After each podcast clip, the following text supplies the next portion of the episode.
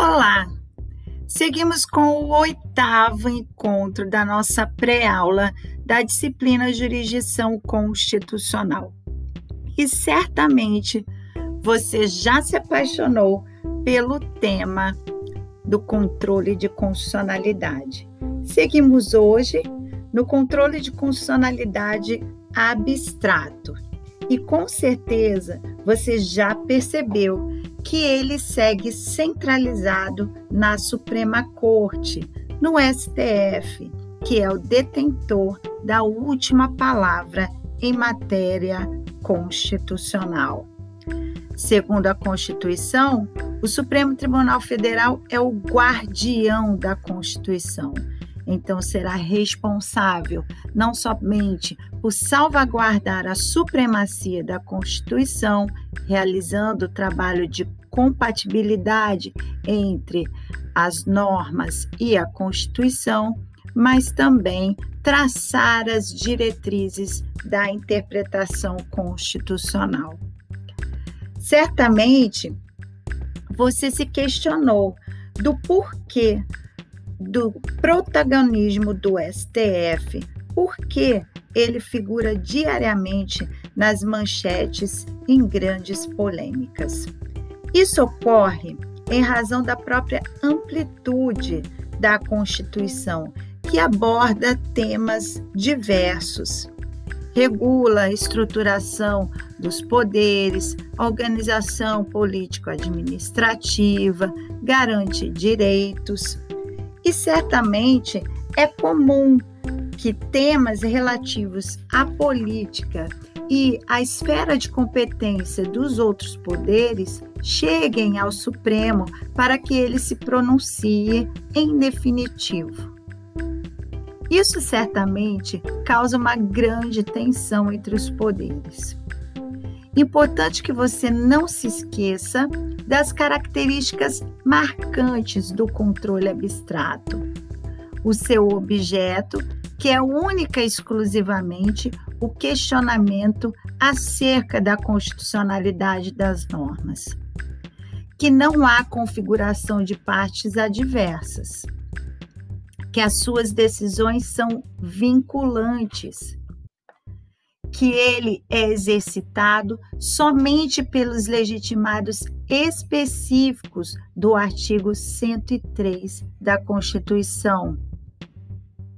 E pela via de ações específicas distribuídas na origem, ou seja, as ações são distribuídas diretamente no Supremo Tribunal Federal. Quais são as ações? A de ação direta de inconstitucionalidade, a ADC, ação declaratória de constitucionalidade, a ADPF, arguição de descumprimento de preceito fundamental e a ADO, ação direta de inconstitucionalidade por omissão. A ação direta de inconstitucionalidade se prestará exclusivamente para a declaração de inconstitucionalidade. A DPF terá por objeto duas situações específicas: o próprio questionamento da constitucionalidade em caráter residual e também atos dos poderes públicos que eventualmente possam lesionar preceito fundamental. A ação declaratória de constitucionalidade visa reafirmar a constitucionalidade da norma, sanando divergências acerca da interpretação do texto constitucional nos tribunais da Federação. Assim, as ações do controle de constitucionalidade, elas compreendem um conjunto de im imagináveis possibilidades para que a Constituição seja preservada e também preservada todo o conjunto de direitos e de valores máximos da sociedade.